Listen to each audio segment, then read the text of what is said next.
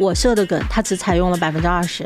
其实是欣慰中又受了打击，你知道吗？就是我，我熬了一个礼拜的通宵，哎，我想了那么多梗，哎，你都不用。然后小王呢，跟这位姐姐是大学同学，在大学期间有一个英俊帅气又多金的男朋友。这位黑红黑红的姐姐做了一个决定，说我要抢过来。哇哦！之前一个节目上线，当时起了一个标题，这个标题就是除了不冲厕所，姐姐们的瓜还有什么？有一次录节目，然后呢，节目上有一个嘉宾突然就癫痫发作，是何老师第一时间把他放好，然后查看他的情况。何老师直接把自己的手塞到了那个嘉宾的嘴里面。天哪！之前我跟李维嘉有一次吃饭，就整个那顿饭我大概就只动了几次筷子，后面就再也没有动过筷子。你知道这是为什么吗？因为李维嘉是，他就会知道你喜欢吃那个，他就会一直帮你夹。其实艺人可以帮助导演成长，你知道吗？嗯，很多艺人也在为自己的事业不断的去拼搏，不断的去让整个人生变得更有价值。呱呱呱呱呱呱呱呱呱呱呱！瓜儿与少年，欢迎来到今天的瓜儿与少年。大家好，我是天乐。上期节目播出之后，我真的没有想到会迎来这么多的吃瓜爱好者来听节目。哇，节目的播放量从起初的几百到现在的破万。然后还在增长当中，当然了，每一条留言我都有非常认真的在看啊，大家都是在认真的吃瓜。今天节目一开始，我们还是想说几句，就是我们做这个节目的初衷，绝对不是要诋毁哪位艺人，而是通过呃邀约过来的一些媒体人和粉丝，他们不同的角度去展现这个行业的一些真实发生的故事。那今天我们继续来听两位综艺 P D 来跟我们分享一下那些你不知道的艺人背后的故事。Hello，大家好，我是银溪。我在综艺节目里面呢，担任的职责就是大家通常所说的 PD，然后也就是综艺节目导演。Hello，大家好，我是微微，我是一位幕后的制作人。Hello，大家好，我是可乐，是我们的媒体资深从业者。其实讲了这么多，我觉得让我比较感慨，并且帮助，其实艺人可以帮助导演成长，你知道吗？嗯。这两个人是陈赫和薛之谦，就当时是让我一个真人秀行业里面的小萌新，嗯，受益匪浅的艺人。我觉得原来艺人可以配合到这样，当时我真的是这样想的。呃，当时我们有一个，其实请他们比较便宜的真人秀，并且我我们要求了他们一季十期节目，啊，通过各种关系、朋友关系，你知道吗？他们两个真的很铁，铁到就是当时。东方卫视的一位主持人面子，就他们的大哥啊，一喊就来了，非常便宜。然后来了之后呢，我当时想说，哦，他们就我们想蹭一蹭他们名气啦。然后你们现场只要配合我们录完就可以了。但是第一次薛之谦来的时候就问我说，呃，你们之前没有跟我们打电话或者邀请我们过来开创作会，当时震到我了。我在想，天哪！就是因为请你们太便宜了，我们都不敢麻烦你们。创作会，嗯，那得是就是 S 家的综艺肯定会要求，比如姐姐浪姐，我肯定会要求很多艺人过来提前开创作会啊。我说是现在我们这样的节目可能不行吧，所以我们没有要求他们，只是可能会跟他们经纪人对一下，然后经纪人就会说没关系的，千科都可以配合啊。结果。薛之谦跟我说的第一句话，居然就是这个：你们没有打电话或者邀请我过来开创作会，所以我对整个节目的概况以及要输出的标准、输出的量，我现在还没有一个很大的了解。但是我今天提前了三个小时来现场，就是比原定的计划时间还提前了三个小时。嗯，他说我来，我不是来化妆，不是来休息的，我是来跟你讨论一下这个节目的。嗯，你方便的话，你把电脑带上，我们在化妆间里面。来对一遍，嗯，哇！当时我我真的是惊到了，然后他就开始看我给他设的所有的梗，并且他说我不想看这些了，我想了解节目最大的精华是什么，我围绕你的精华不断的为你去输出梗就好了。呃，第一篇稿子，我说实话。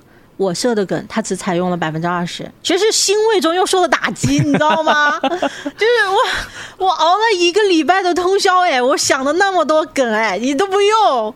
但是他现场的发挥超级好，就是录影的前两个小时，他都准备好了。他说：“呃，你去忙吧，你给我独处的时间，你的台本留下，方便的话你把电脑都留下，我我自己再想一想。”然后就现场顺道，而且还问我节目播出几个小时，我说带广告时间两个小时，然后他说那其实就是一个半小时素材咯。嗯，他说其他艺人沟通好吗？我们大概录四个小时吧，是不是很感动？就是在那天，我们是从傍晚六点钟开始录，录到了其实十二点。就是他们没有说走，是，对，非常好。我们只要播出一个半小时，然后他们输出的所有的梗，我们都不舍得剪掉。然后第二次我就了解他的状态之后，呃，我我依然给他写了梗，然后他留了百分之六十，但是他不是说我删掉了你百分之四十，是他额外给你创作了百分之八十的内容。哦，而且他自己带很多道具来，没有跟我沟通，他自己带道具。他说我已经了解你的节目精华是干什么的，所以我带了很多道具来。然后陈赫也是这样的，因为我当时是薛之呃老薛的那个 follow PD，嗯，然后我的同事是赫赫的，我们私下交流，他说，他说我们家赫赫更好，就是我们临时想，哎，你们不觉得陈赫瘦的时候像林丹吗？有一点，有一点，有一点。对，然后我们当时就是突然觉得很像，然后我们没有沟通，晚上录影前一天晚上临时下单买了一套那个呃打羽毛球的衣服，然后是第二天那个快递快递到录影现场的。所以就要临时跟他说，临时搭了一块绿的幕布，让他演，二话不说演林丹啊，演二话不说，就开场前他说，那就现在我就有时间，我们现在就把，就是不 care 他的妆发，立马就换衣服，然后自己演了一段。他说你们到时候看着剪吧，反正我素材一定保证给你们。这个我没想到，我没有想到，我没有想到陈赫、薛之谦。是这样，所以为什么？所以你觉得他们不敬业，对不对？我不是，就是 我挖坑。薛之谦的这个，我补充一个，因为我以前也和薛之谦录节目，当时我们有一个，我们那个节目它的主题是这样子的，就是呃找回消失的金曲，会事先有一个呃演唱的人来唱这个选段，那么呃大家觉得这首歌好，就把他的原唱者召唤出来再唱金曲。当时呢，薛之谦是这个节目的嘉宾，他其实是坐在嘉宾席的。但是其实某一首歌的原唱也是他。为了保证我们节目的录制效果，他当天是没有带歌手带的耳返。然后呢，他就自己从兜里面掏出了麦克，然后就上台唱歌。但是我跟你们讲，因为其实很多人是需要带耳返的，很多歌手不带耳返是唱不了歌的，他们会跑调。但是薛之谦不是的，薛之谦上去全开麦唱歌，真的非常非常好听。他张嘴。的那前三秒，我觉得我差点爱上他，都要怀孕了是吗？但人家有家有口，我就不说这话了。但是业务能力真的非常好，而且人也很好，就是导演组给什么东西都非常配合。其实我刚刚讲的这个不让他戴耳返的事情，其实对于歌手来讲是一个风险很大的事情，他可以拒绝的，我们可以给他戴的，但是他说 OK，并且他非常高质高量的完成了演出。嗯。就是为什么你会看到，哎，很多人疑惑啊，为什么他们的综艺量这么大？为什么各个卫视都在不断的请他们上综艺？因为他们配合我们圈子里面会传的，嗯，就是哎。可能你们主持人全国有没有什么主持群啊？嗯，然后导演会有或者真人秀会有群。我们导演内部有大众点评的。对，那我们就是比如说互相会分享啊，说有没有艺人推荐啊？我这边又新开一个项目什么的。那大家就会把自己合作的很好的推出去，我一定不会把我合作的差的推出去吧？那我不是坑朋友吗？对，所以就是你推的多了，你会发现像杨迪啊、周深、呃薛之谦、陈赫、邓超这些属于超配合的人，就会综艺量非常非常大。嗯。就是我基本上看到所有综艺里面都有杨迪，我先发现。对呀，哎，我真的甚至给可以给你们看我的聊天记录。我有一个也是做艺人经纪的朋友，嗯，因为我们最近我们最近的节目是邀约很多女明星，然后浪姐最现在为女明星三个字的，她跟我说不要邀约她，她很搞。哦，我们说很搞的意思就是会把你搞死。哦，是经纪团队会把你搞死吧，还是本人啊？都都都，因为我跟你讲，艺人作不作取决于团队。嗯，你团队约束的好，其实是艺人不可能作到哪里去嘛。嗯，但你团队纵容他，那真的现场哎，真的，我这个时候我就要夸一夸，我觉得芒果 TV 的团队他们就把艺人就管理的很好。嗯，因为芒果 TV 的艺人，我觉得都还蛮好合作的，而且他们也没什么架子，对吧？芒果 TV 的最大牌的艺人是谁？刘恺威、万茜，啊还有小包总什么的，我觉得他们都是。但是我觉得刚才讲到浪姐嘛，就浪姐最近有一个姐姐，也是属于那种黑红黑红的体质，你知道吗？嗯，就是甚至我有个朋友就是在长沙开服装店的，在节目录制前期，然后这个黑红黑红的姐姐去他们家挑了服装，然后准备在浪姐上穿，她特别高兴，还发了抖音。然后结果这个黑红黑红姐姐被大家骂的时候，就是骂到她的抖音下面去了。她的抖音平时只有二三十的那个就是评论什么的嘛，就那条有几千个人在骂那个姐姐，然后说你店赶紧关了吧什么之类，他立刻就把那条抖音给删掉了，你知道吗？他觉得就是波及到他的店铺了。你说的那位黑红黑红的姐姐，好像我跟她还有那么一点点渊源。嗯，我有一个闺蜜，简称她是小王，然后小王呢跟这位姐姐是大学同学。然后，小王当时呢有一个在大学期间有一个英俊帅气又多金的男朋友，不过这个男朋友呢是校外的，就并不是他们这个学校里面的人。然后呢，这位黑红黑红的姐姐看到了这个男朋友，就觉得很喜欢，然后她就做了一个决定，说我要抢过来。哇哦，然后呢，她就把这个男的使了一些手段，然后呢就变成了她的男朋友。然后当然就是，首先我们要明确缺点，就是渣男要去死。但是确实，这个黑红黑红的姐姐可能有这种心思也也不太好，是吧？然后呢，我这个朋友小王呢是个东北姐，就 非常社会。小王最后知突突然有一天知道了，原来他们两个在没有呃。他小王结束恋爱关系的时候就勾搭上了，所以小王非常的生气，就在上课的时候冲进班级里面，指着这位姐姐的鼻子大骂，然后这位姐姐就哭着跑了出去，从此再也没有来上过学。从那个时候他就练就了怎么样就是合理的晕倒。哦，我到现在才知道他是谁。但是那但是那一天他跑掉了，他没有在教学楼里面晕倒，可能就是晕倒是他以后就是有一个升级吧。那他也蛮作的，其实，嗯，嗯，这个还需要再说吗？我觉得以为大家都知道这个事对情。对对，嗯，他就是让 跟他道歉那个时候，我就想掐死他。对，因为因为阿我们是有深度接触的，私下有有有拍摄，接触了很长时间的，嗯，是个很好的对姑娘，甚至她有一点社恐的。对，嗯我们都不明白为什么那个黑红黑红的姐姐就这样欺负我们。对，就是当时我我看那一集。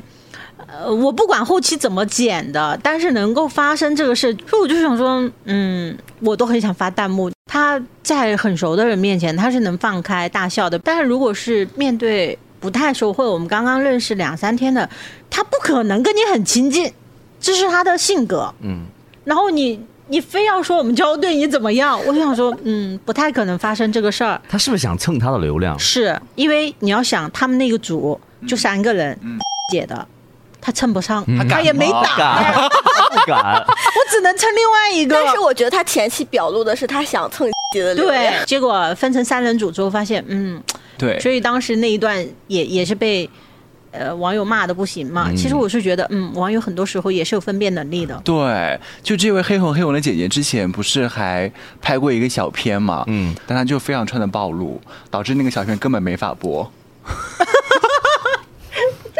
这种我跟你讲，那就是导演加后期加一统团队，还有摄像一起骂。对，你知道吗？之前一个节目上线，当时起了一个标题，这个标题就是这么起的：除了不冲厕所，姐姐们的瓜还有什么？你是来拉屎的吧？然后下面就开始骂你们这个标题什么意思，是不是之类的，就开始说。温馨提示：此事件当事人已澄清，请大家理性吃瓜。我觉得非常有意思的就是，因为最近很多艺人不都是在那个长沙录节目嘛，嗯。然后我们不是有一位共同的朋友，他就是做音频后期的嘛，嗯。他不是有一次去吃蛋炒饭的时候碰见了另外一个黑红黑红的哥哥。哥哥，哦。他叫 A B B，然后他当时就是发了一条微博，说他要去做一个什么旅游节目，结果就被网友骂了。嗯。然后很多人说不知道名字，一律按 A B B 处理。对，然后他就在那个我们共同的同事面前就讲了很多，嗯。就是什么在热搜上啊之类的。但是有很多品牌方还蛮喜欢他的，因为觉得黑红也是红，但我觉得他就是那种表里如一的，就是那种。啊，那有没有一些就是艺人是属于那种你们见过的，属于哎，外表看上去和你们接触到的完全不是一个人。呃，这个能讲啊，李维嘉啊。就是，其实大家在呃，包括大本营也好，以及其他的各种节目上也好，呃，大家能看到的维嘉，其实多数都是以，比方说梗王，然后或者是说呃嘴很刻薄，然后很机灵，但是总搞得嘉宾下不来台，这种很尖酸的这种幼稚中年大男孩的形象出现。但是李维嘉私下他不是的，他私下是一个非常非常暖的暖男。就呃，我举一个例子，之前我跟李维嘉有一次吃饭。然后他坐在我旁边，然后就整个那顿饭，我大概就只动了几次筷子，后面就再也没有动过筷子。你知道这是为什么吗？因为李维嘉是会看你第一筷子、第二筷子、第三筷子夹哪个菜，然后呢，他就会知道你喜欢吃那个，他就会一直帮你夹，然后涮好一个就夹一个到你碗里，涮好一个就夹一个到你碗里。真的，我跟你讲，就是。怎么说呢？要不是因为呃年龄、身份多方的差距，我跟他吃完那顿饭，我当时就觉得我要爱上他。但是我跟你说，作为一个这样的人，有的时候也会被朋友会讲，就说你自己不吃，一直给别人吃。他自己也会，他自己也会吃，就是他是那种嘴和手都动得很快的人。然后他这顿饭的呃还有可爱的视力不包，还有就是吃饭之前他会给他的经纪人系围裙，然后呢吃完饭之后，他经纪人走出来，我们都已经走出。那个饭店了，然后围裙忘摘了，他就绕到他后面，然后就很轻柔的帮他把围裙解掉。然后他经纪人，他经纪人没有丝毫的那种受宠若惊或者不适的样子。你知道这反映了什么？这反映这件事情平常是非常经常做的。对，真的觉得一个人他到底是不是真正的好人，这个事情你是要通过很多细节去相处的。就呃，大家可能看到他在节目上是一个为了节目效果可能非常努力，甚至很尖端的人，但是他其实私下里面不是，是一个特别。温柔细心的人，而且他是天蝎座，他其实本人是特别敏感的。旁边的人气压高不高，他都知道。之前他那个手受伤坏了，然后，呃。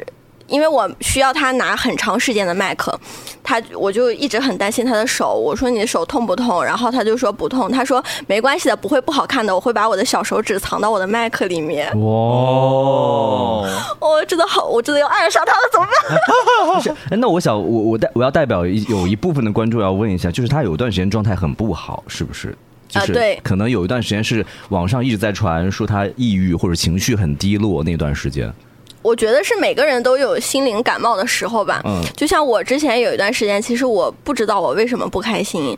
我觉得李维嘉当时也是这样的，但是我觉得确实每个人都是有，呃，怎么讲呢？心灵感冒和身体感冒的时候，只是因为他是艺人，都被无限的放大了。本身我觉得是一件很小的事情。嗯嗯。啊，讲到这儿，我还可以再讲一个呃，维嘉的好朋友何炅。何炅真的是那种表里如一的人，就是。大家看到的何老师就是那种谦谦君子，然后呢特别善良、特别高情商，但是。呃，我觉得高情商这个东西，它是要分两种来分的。一种是，呃，我为了让别人喜欢我，我装的，对吧？我很会做人，左右逢源，这个也叫高情商。但何老师不是的，我觉得他是因为他本质上是一个天使。就我为什么这么讲呢？是因为，呃，非常早、非常早的时候，有一次录节目，然后呢，节目上有一个嘉宾突然就癫痫发作。你们知道癫痫发作发作起来很吓人，整个人就会抽搐，是的，然后会自己咬自己的舌头，有可能会把。把舌头咬掉，或者是就是对，就是死了的人都有。是，然后呃，现场四五百号人，所有的录制员都傻了，因为没有想到这个艺人会发生这种情况。是一个艺人，对，是一个艺人，就没有想到会发生这种情况。然后是何老师第一个从舞台的这头，因为是主持人的站位，冲到嘉宾的站位，冲到舞台的那头，然后第一时间把他放好，然后查看他的情况。因为发现他有咬舌头的迹象，何老师直接把自己的手塞到了那个嘉宾的嘴里面。天哪！危险动作。请勿模仿哦，就怕他咬到自己的舌头，怕他受很严重的伤。一般是要拿一根筷子还是什么东西？对，但是现场没筷子，他现场没筷子进去了。嗯，就是呃，当然这个东西肯定不是最最准确的急救做法，但是当时肯定是事急从权，必须要这样子做，因为要不然他就会咬坏自己的舌头，就会对自己造成更大的损害。然后后面呃，就是现场整顿好，整个医生啊什么把他都拉走了之后，然后何老师站在。就是整个舞台的中心，特别温柔的跟大家讲了一句话，当时我们都震惊。他说：“我希望大家把手机里面如果拍到的这一段的素材都删掉，请我们所有的摄像老师录制结束之后把这一段的内存卡隔掉。”他说：“因为就是每一个站在荧幕前的人都希望自己是最完美的样子，我相信那位朋友一定不希望他自己的这个疾病或者是缺陷被暴露在大家的眼前，所以这件事情一直被瞒得很好。到现在，其实大家也不知道那位艺人其实是有这个病的。所以哇，何老师就是天使，对，有一次我就是在后面刘笼子吃粉，还碰见了何老师跟他团队人，就很安静的坐在一个角落里面吃粉。其实，呃，这么多年，我觉得很神奇的是，我没有跟何老师直接合作过，因为我出道就是在湖南台做小导演，嗯，然后我特别记得那个时候我还是一个实习生。呃，就是在我们那个演播厅那一块，因为两边都是化妆间嘛，就有个走廊嘛。我当时是去给某一间化妆间里面递东西，递完东西我就要回办公区域那边了。我不想，没想过我会遇到任何一个人。然后我递完东西，我要穿过走廊的时候，前面就走过来一个人。我一开始还没看清，然后稍微再走近一点。可是我们之前之间相隔十几米吧？你觉得十几米朋友之间都不一定会立马打招呼，对不对？可是何老师突然就是挥手跟我说了一句“你好呀”，我不知道是跟我说，我还自然的回头，你知道吗？他认识你吗？是不是跟了个人呢？你看没有人。然后何老师说句：“我就是在跟你打招呼啊。”我当时你知道吗？还在还没有毕业，还是个实习生，我真的是受宠若惊。我在想。何老师原来是一个在台里遇到任何人，不管他面不面熟、认不认识，他可能都会亲切打招呼的一个人。那我觉得私下都可以做到这样的人，嗯。他一定是真的暖心的，对，而且他是那种，呃，如果你有跟他工作过，这个组里面有五十个人，他会记住五十个人的名字，这五十个人甚至包括摄像大哥和打扫的场务老师，就有一百个，他就会记住一百个，在杀青宴他就会挨个叫名字，挨个敬酒，对，他就是这样的人。你记不记得，就是昨天晚上，就是那个魏庄的老板。还发了一个视频，就是何老师请那天《你好星期六》的所有的嘉宾去魏庄吃饭，就何老师组的局，请所有的一块吃饭。那何老师组的局可太多了。就因为我们会在上海工作，那我们呃上海其实是一个娱乐圈聚会的一个城市，然后在上海是娱乐圈里有一个流传是，有这两个人其中一个在现场，其他任何人是不可能买到单的。这两个人，其中一个是何老师，另外一个是朱桢。就他俩，只要有一个人在现场，你今天这个单是不可能买得到的。你无论用什么招，就很多艺人在我们节目都可能会表达过，他说真的就是觉得会不好意思，我一定要去买个单。你就是开局二十分钟，你去前台打过招呼，因为那个时候不可能买单嘛，你也不知道消费多少。你哪怕说我能不能办个卡预存多少钱，没有用。全一切都没有用，最后真正要去买单的时候，你看一定是何老师买完了。嗯，哎，所以就是经常去一些饭店报何老师的这个手机号，说不定他有预存卡在那。所以你倒是把何老师的手机号报一下啊。他的手机号是幺三噔噔噔噔噔噔噔。所以你看，今天我们说了这么多，其实我们也分享到了娱乐圈当中的有一些艺人表里不如一啊，就是可能给我们看到的是一个样，但是背后又是一个样，但是总有一些。德艺双馨的，我们可以称之为艺术家，或者是非常好的一些合作沟通的艺人、明星、歌手、主持人，他们永远会在这个行业当中能够生存下去，或者说发展的更好，其实是有原因的。其实你接触的，嗯，越老牌的、越德高望重的艺人，你会发现他越像普通人。有我有一个好闺蜜是演员，然后她之前参与了一个非常大的制作《知否》。然后知否？那我们知道有有流量顶流，那配合他们的演员，那我们都知道是一些其实艺术家级别的人物，特别里面的演赵丽颖的奶奶的，是我知道，嗯嗯，他每天是怎么去现场的呢？他有一个大保温杯，然后一个小提箱，一个马扎的马，北方人叫马夹凳，反正可以折叠的那种，是，他就每天拎着这三样东西，自己去到现场等戏。在剧组可能大家不知道啊，在剧组里面有一句话，为什么大家都要撑牌面？是因为场工啊，呃，还有一些场务啊，他不认脸。再大牌的明星一个人出现在现场，没有人认识你，不会有人给你递椅子，不会有人给你撑那个大的太阳伞，不会有人给你准备休息区，所以你要靠排面。哦，这个人身后跟了十个人啊！快快快快他是 A 咖，一拖三十五，对，三十五，对，快快快，那个太阳伞快点支起来，椅子快点，水送上，然后休息区快清场清场，就是会有这样的感觉。但是如果你一个人就这么孤零零的去。没有场我会认识你，不会有人给你清东西。但是那个艺术家，他真的每天都是这么去现场的。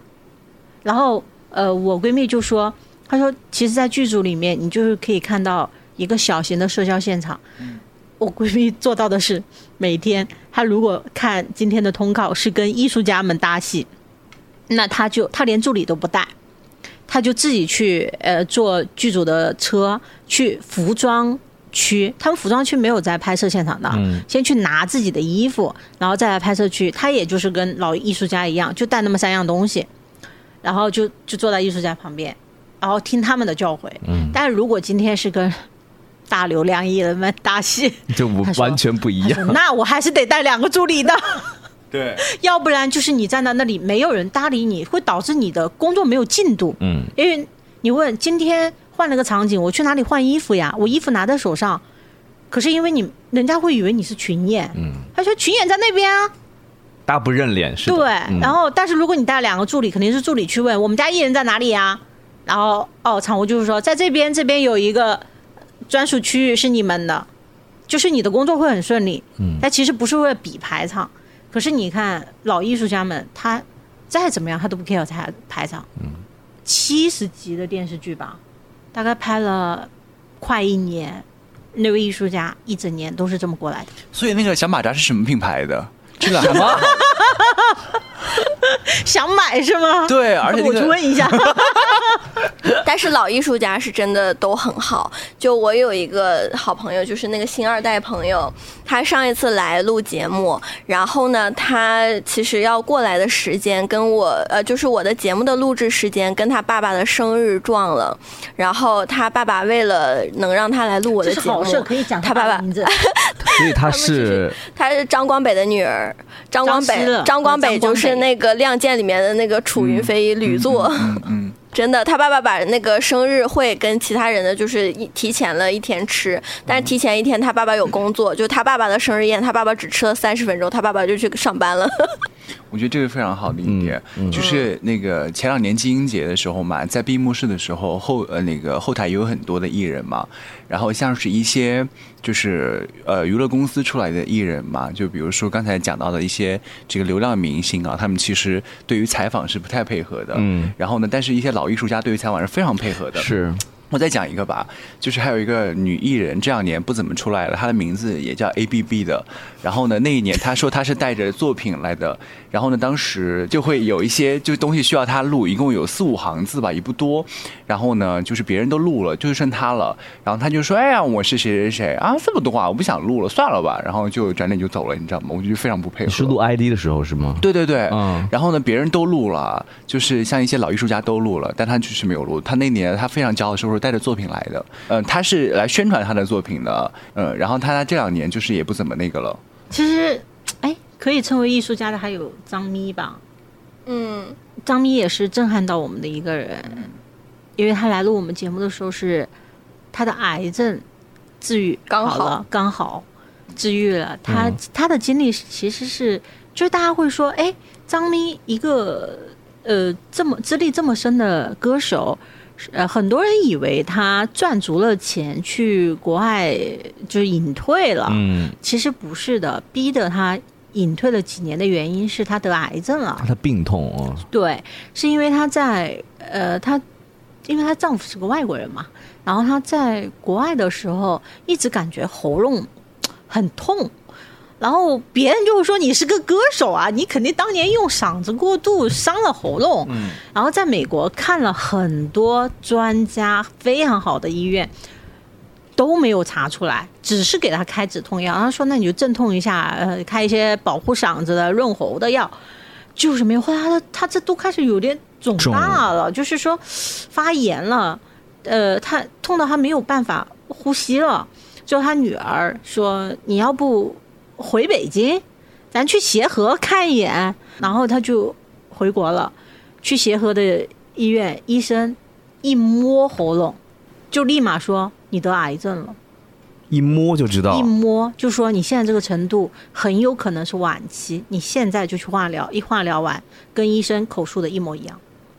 然后他当时都崩溃了，因为他耽误太久了，在国外都治一年多，变成了啊晚期，然后回过来，他觉得其实没什么呃机会了，就觉得人生可能也就到这里了，他的歌唱事业也从此就就要放弃了吧。那医我们国内的医生是非常好的，不停的劝他说，就是哪怕有百分之一的希望，你都要带着那种积极向上的心态去治疗，就是也许某一天你就能见到阳光。然后他说好，那我就试试吧。结果不到两年吧，他自愈了，是好了。嗯，所以现在偶尔我们还可以看到他会再出来的身影，但他不可能再。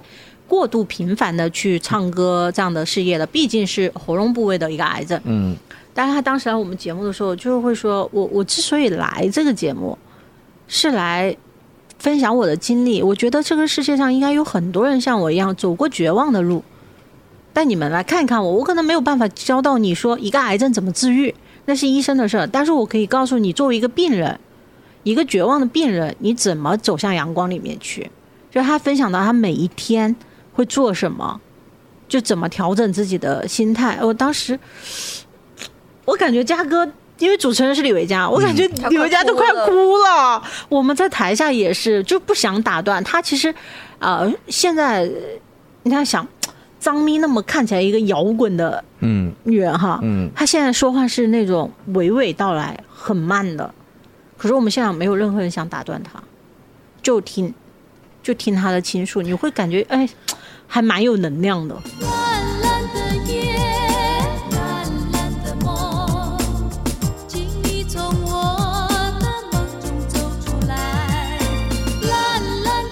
这一段经历应该改变了他很多的对世界的一些看法，以及自己的一些人生观的一些变化。我觉得应该就很多人说，哎，我看明星就是看个热闹啊，看看他们走真人秀，不是的。嗯，其实很多明星，嗯，他的。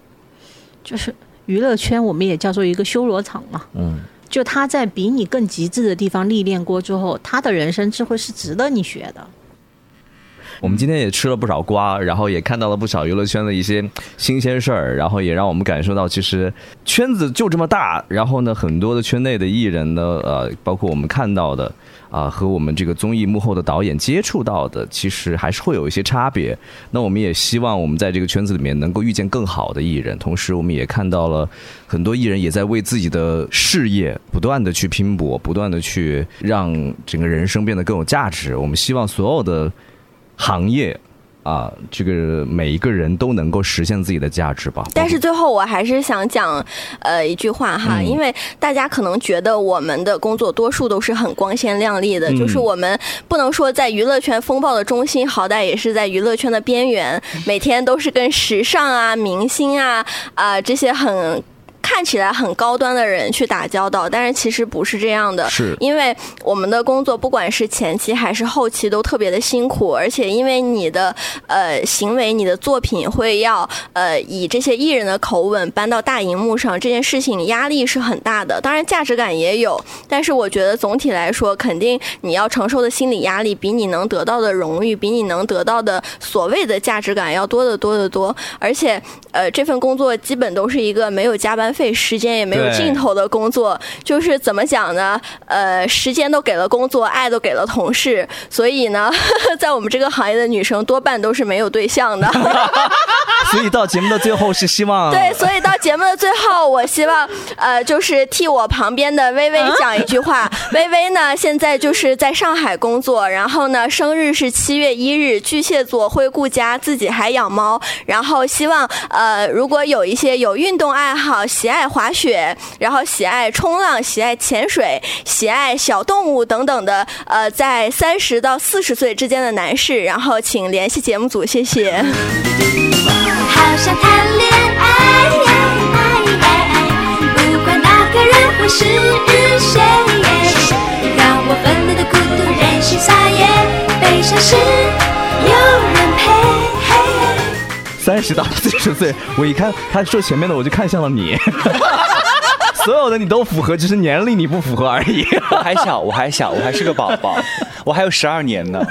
好的，谢谢大家，谢谢大家，媒体人也真的是辛苦了。我们今天在这里虽然说的都是一些真心话啊，都是一些真实的发生的事情，嗯啊，希望我们这个行业变得越来越好啊，我们的媒体发展、媒体环境也变得越来越好吧。谢谢你们，谢谢。下班喽，下班，下班。再见。